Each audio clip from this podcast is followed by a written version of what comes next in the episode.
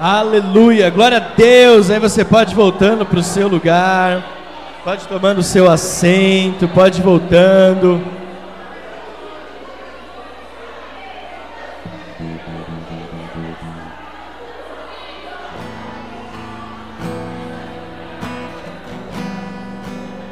Glória a Deus, glória a Deus.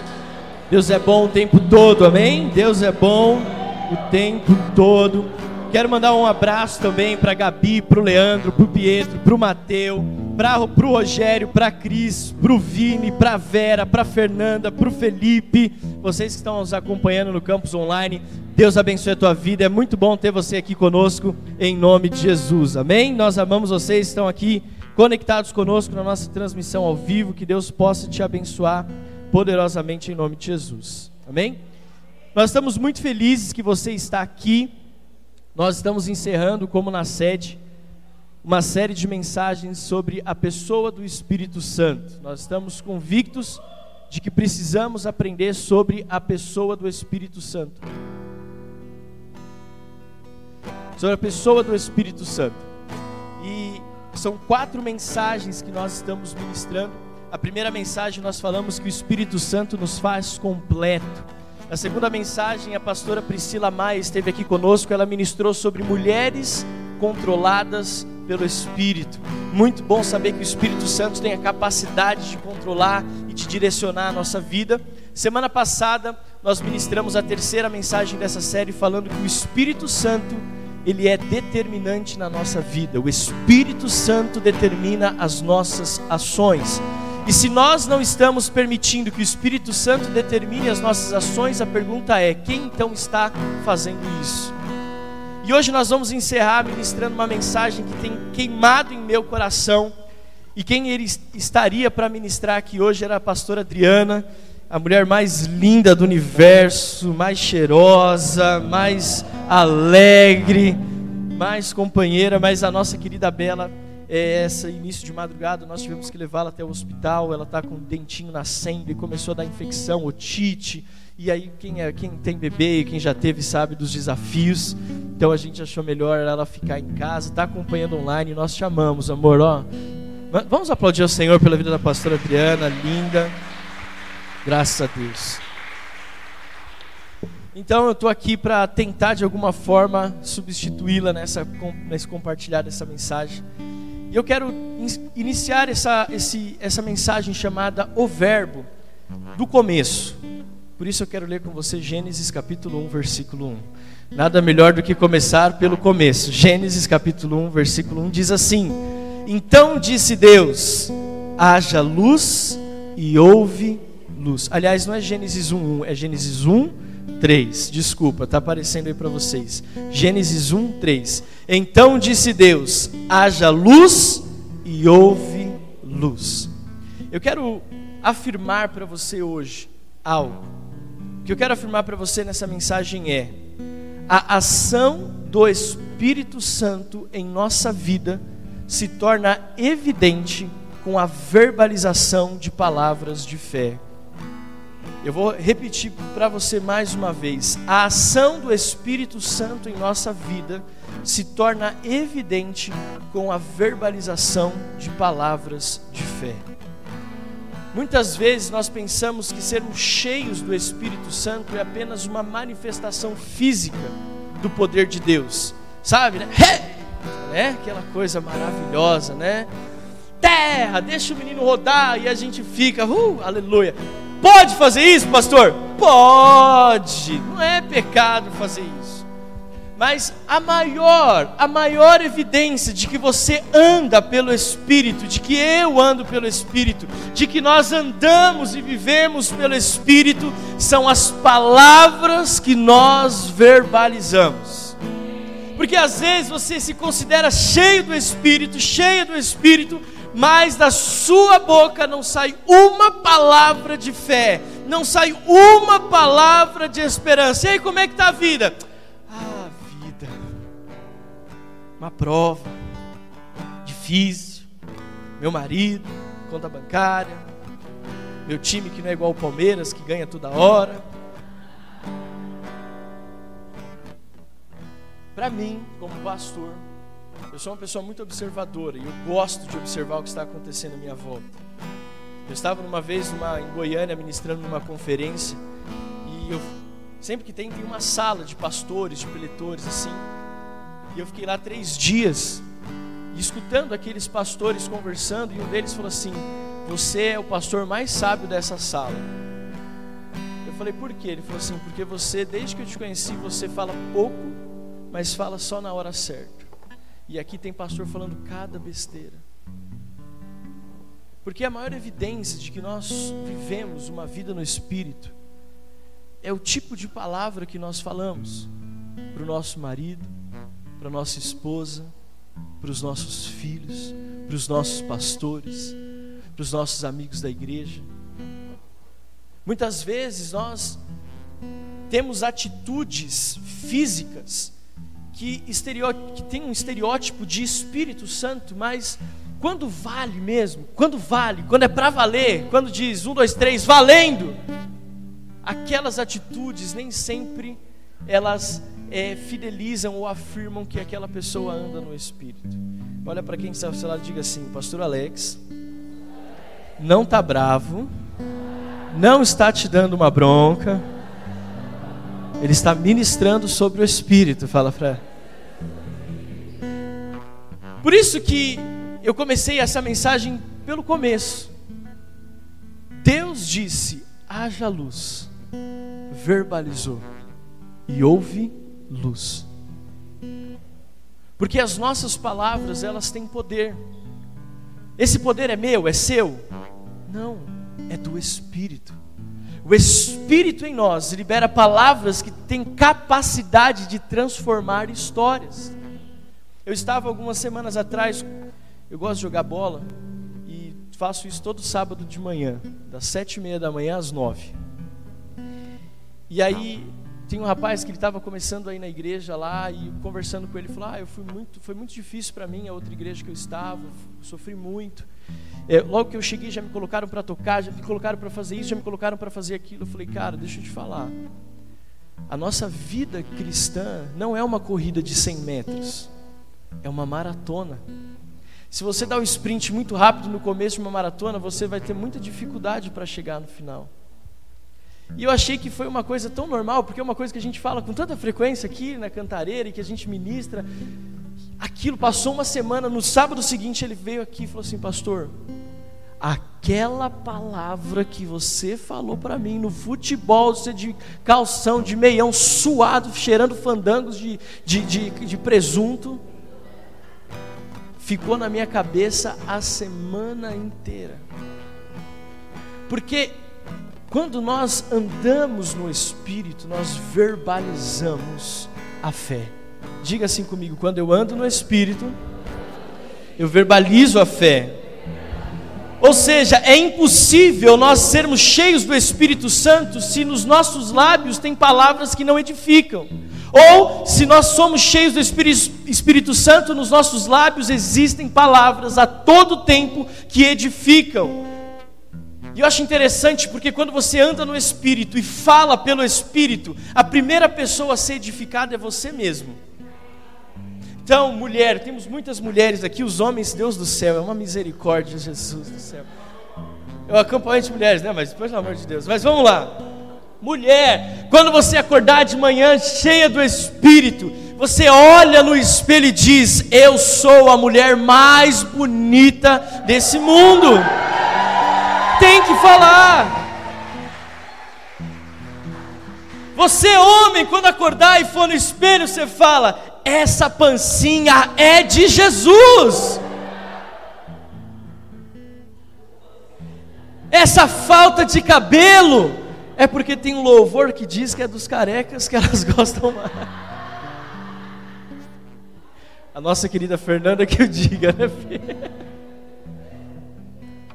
Mas a primeira pessoa a ser edificada com as palavras de fé que você libera pela manifestação do Espírito é você mesmo. Sabia que muitas pessoas estão sofrendo com autoestima, não por aquilo que outras pessoas falaram, mas por aquilo que você mesmo verbalizou. Outra, outro grupo de pessoas que é abençoado quando você está cheio do Espírito. Todas as pessoas que estão à sua volta. Seu marido, seus filhos, sua esposa, seus pastores, seus amigos da igreja.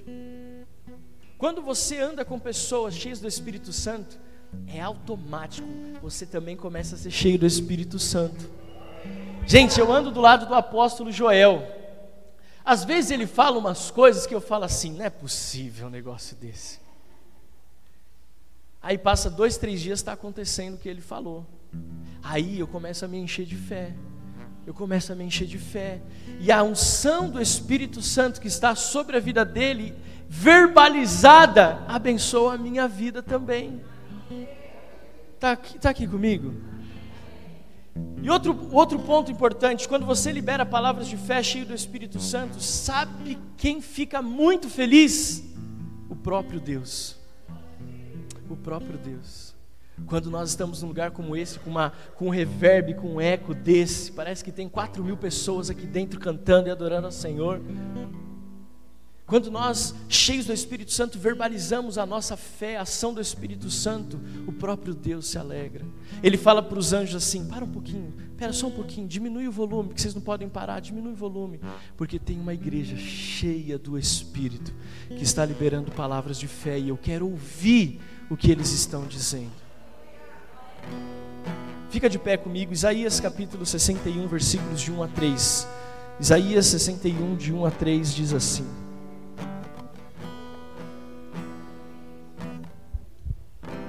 O Espírito do Senhor Deus está sobre mim, porque o Senhor me ungiu para pregar as boas novas aos pobres, enviou-me a curar os quebrantados de coração e a proclamar libertação aos cativos, e a pôr em liberdade os algemados, e apregoar o ano aceitável do Senhor e o dia da vingança do nosso Deus, a consolar todos os que choram, e pôr sobre os que choram em Sião uma coroa em vez de cinzas, óleo de alegria em vez de pranto, manto de louvor em vez de espírito angustiado. Eles serão chamados carvalhos de justiça, plantados pelo Senhor para a sua glória. Você pode aplaudir ao Senhor por essa palavra, pode se assentar em nome de Jesus. Veja só o que o Espírito está dizendo por meio do profeta Isaías. Veja o que o profeta Isaías diz: o Espírito do Senhor está sobre mim, com um propósito, para que eu possa pregar. E pregar é sinônimo de falar. Então o Espírito Santo não está sobre nós, para que nós apenas pulemos, dancemos, rodopiemos, para que a gente caia no chão. O Espírito está sobre nós. É o pastor Alex que está falando? Não. É o profeta Isaías, no capítulo é, 61, no versículo 1. O Espírito do Senhor está sobre mim e ele me ungiu para falar, para verbalizar, para colocar em palavras, para transferir, para codificar em palavras aquilo que o Espírito Santo está fazendo na minha vida. A unção do Espírito Santo precisa ser verbalizada. E quando nós somos cheios do Espírito Santo, existe uma troca de vocabulário. Quando você entrega a sua vida para Jesus, a sua vida começa a mudar. E uma das áreas mais importantes de mudança na sua vida é a palavra que você começa a falar. Se você falava palavrão antes, não fala mais. Se você insultava o seu cônjuge, você não faz mais. Se você olhava para o seu filho, para sua filha e fala, você não vai dar em nada, você não fala mais. Se você olhava para o teu pastor e falava assim, ah, esse pastor é fraquinho demais. Agora você fala, meu pastor prega bem, meu pastor é uma bênção, meu pastor é amoroso. Você começa a mudar o seu vocabulário. Porque você quer? Não, porque o Espírito do Senhor está sobre você. Olha para quem está do seu lado e diga assim: Eu vejo uma unção sobre a sua vida.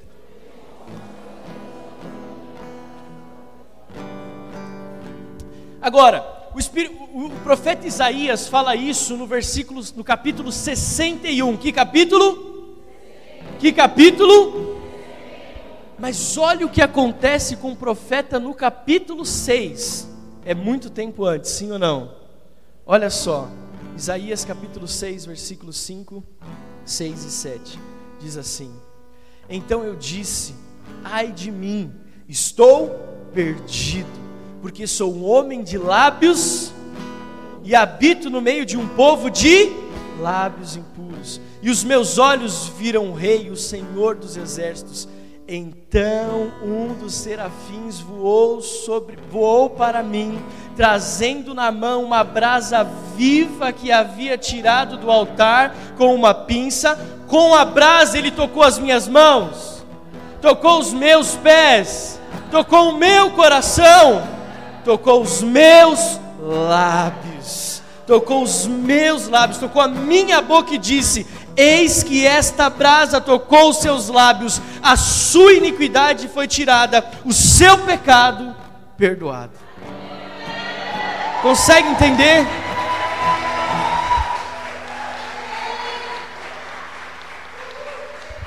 O Espírito que no capítulo 61 profetizou pregou, apregoou, clamou, chamou. É o mesmo Espírito que no capítulo 6 viu um homem que não se achava digno.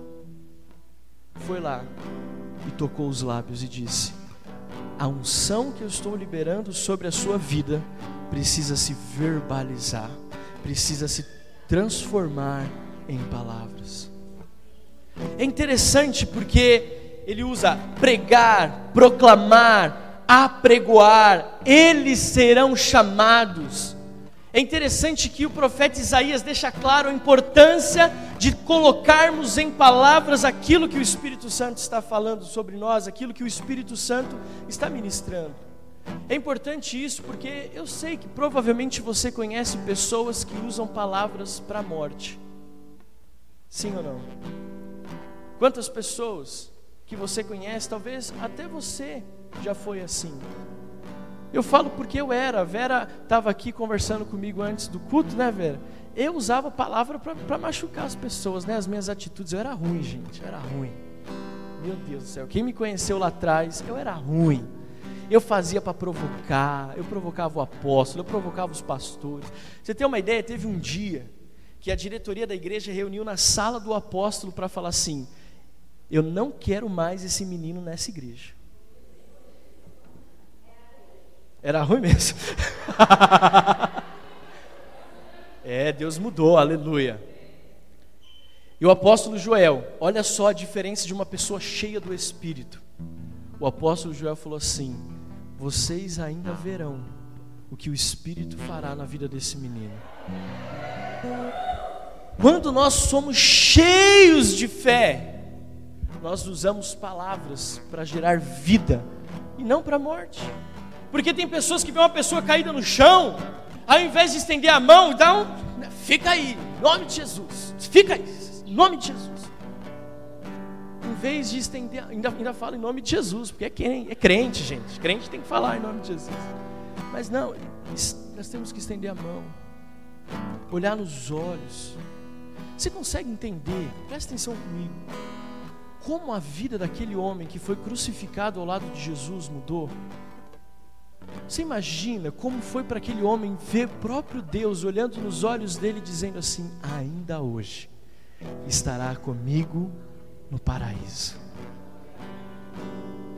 É palavra que gera vida e não palavra que gera morte.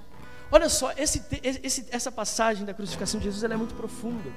Porque Jesus ensina algo para mim e para você. Quando você é cheio do Espírito, você usa as palavras para gerar vida e você ignora as palavras que geram morte. Porque não tem relato de que Jesus olhou para aquele cara que o estava acusando e falou alguma coisa. Não, ele não falou nada, ele não fez questão, ele não abriu a boca, mas para aquele que clamou, ele disse: Ainda hoje você estará comigo no paraíso. Vamos usar palavras para gerar vida. É interessante isso porque o próprio Jesus, e agora quero que você entenda porque é a chave da palavra. João capítulo 1, versículo 1. No princípio era o Verbo. E o Verbo estava com Deus, e o Verbo era quem? Deus. Quando nós somos cheios do Espírito, e quando nós verbalizamos aquilo que o Espírito está fazendo em nós, nós estamos, na verdade, proclamando o próprio Deus. O próprio Deus.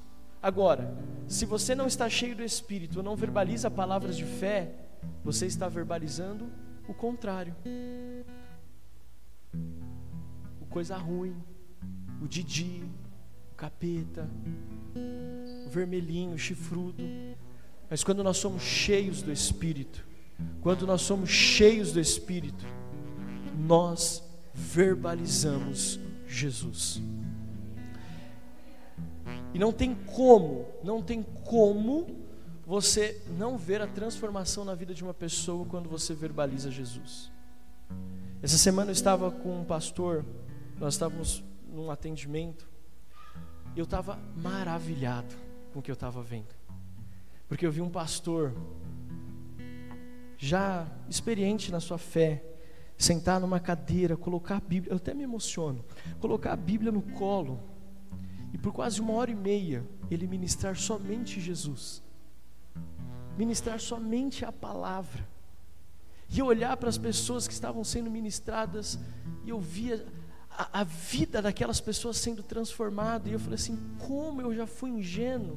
Quantas vezes eu quero, pelo aquilo que eu acho, por aquilo que eu penso, pelas minhas opiniões, achar que alguma coisa vai mudar, quando na verdade eu preciso verbalizar Jesus. Colocar em palavras aquilo que o Espírito Santo de Deus está fazendo.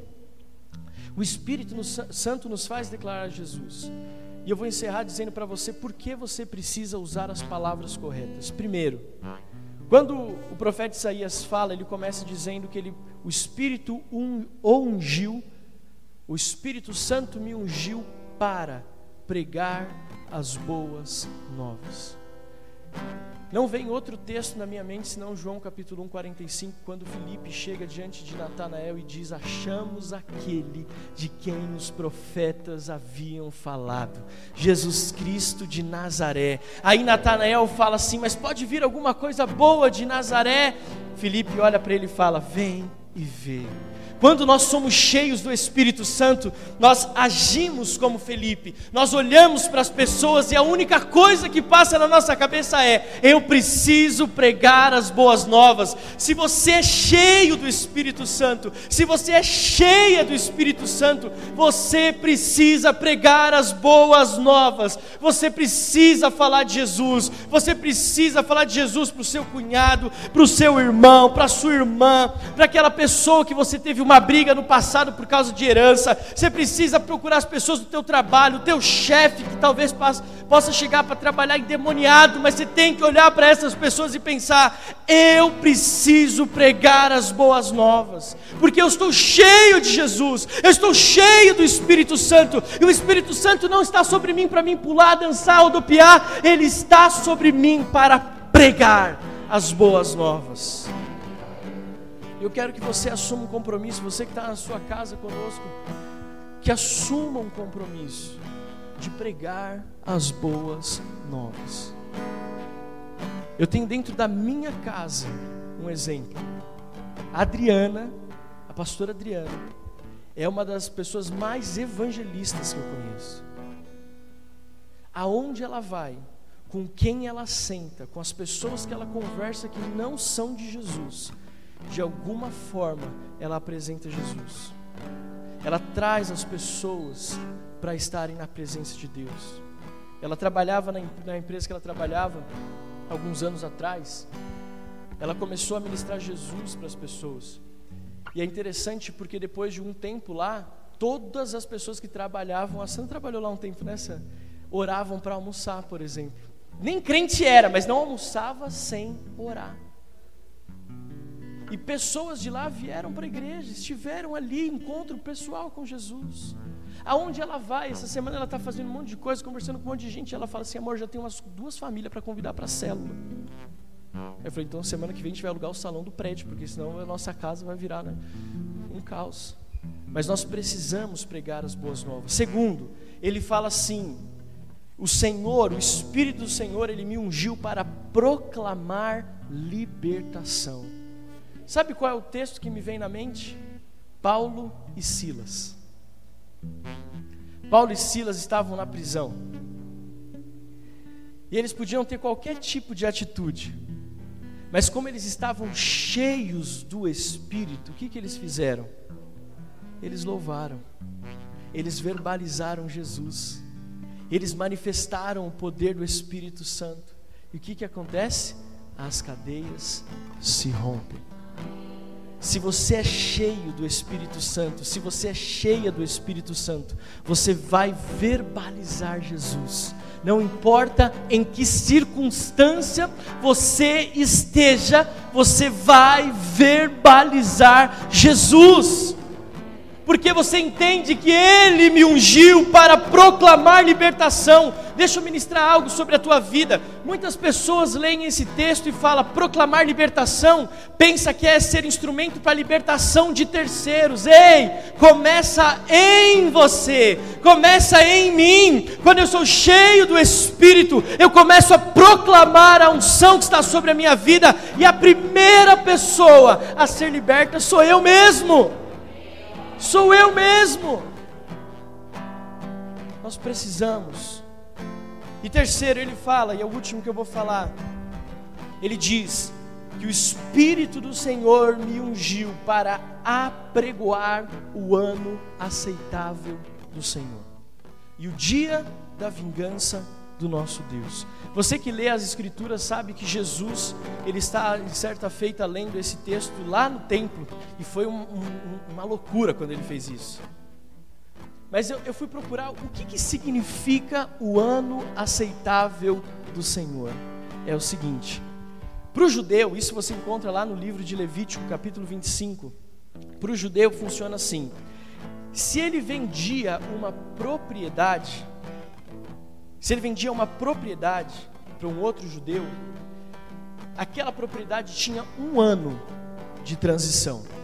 Se quem comprou, quem vendeu não quisesse mais, ele tinha por direito, dentro daquele um ano, reclamar de novo a posse daquela propriedade. O ano aceitável do Senhor. Pastor, o que, que isso tem a ver com propriedade? Quando Jesus ele entrega a sua vida na cruz, nós passamos a ser propriedade, casa, morada do Espírito. Morada do Espírito. Quando o profeta Isaías diz: apregoar o ano aceitável do Senhor, ele está dizendo: chegou o tempo de dizer que Deus está buscando aqueles que são dele, aquelas que são dele, aquilo que pertence a ele e que por alguma razão estavam nas mãos erradas. Existe autoridade quando você é cheio de Jesus e você proclama e verbaliza o Espírito, você é revestido de uma autoridade que te dá, te dá direito de tomar posse daquilo que o diabo roubou de você. Vamos ficar de pé, nós estamos encerrando essa mensagem. Existe uma unção sendo liberada sobre a nossa vida. Esse terceiro, apregoar o ano aceitável do Senhor, tem muito a ver quando a Bíblia diz que o reino de Deus está próximo. Algumas pessoas interpretam o reino de Deus está próximo da seguinte forma: o reino de Deus está próximo, é um tempo, é cronológico, é relógio. Não. Quando a palavra de Deus diz que o reino de Deus está próximo, Ele está falando de geografia. O reino de Deus está tão próximo de você que você, se esticar a mão, você consegue tocar. Se você abrir o teu coração, você pode viver nele. Quando ele fala que se nós somos cheios do Espírito, nós pregamos o ano aceitável, nós estamos faz, falando de estar inseridos no reino de Deus. E eu quero encerrar dizendo para você que nós precisamos entender que a forma mais prática do Espírito Santo se manifestar na terra é quando os filhos de Deus transformam a ação do Espírito Santo em palavras. Em palavras. Mateus capítulo 12, versículo 34, Na parte B diz: Porque a boca fala do que está cheio o coração. Porque a boca fala do que está cheio o coração. É por isso que nós precisamos orar em línguas. É por isso que nós precisamos falar palavras de fé e de esperança. É por isso que nós precisamos entender o que o Espírito está fazendo nos nossos dias. Eu quero assim abrir os teus olhos para algo que eu como pastor eu falo aqui, vocês mulheres que são da sede que estão aqui conosco, quem é aqui da nossa igreja na Cantareira, eu falo muito isso. O Espírito Santo não é para mim. O Espírito Santo não é só para mim.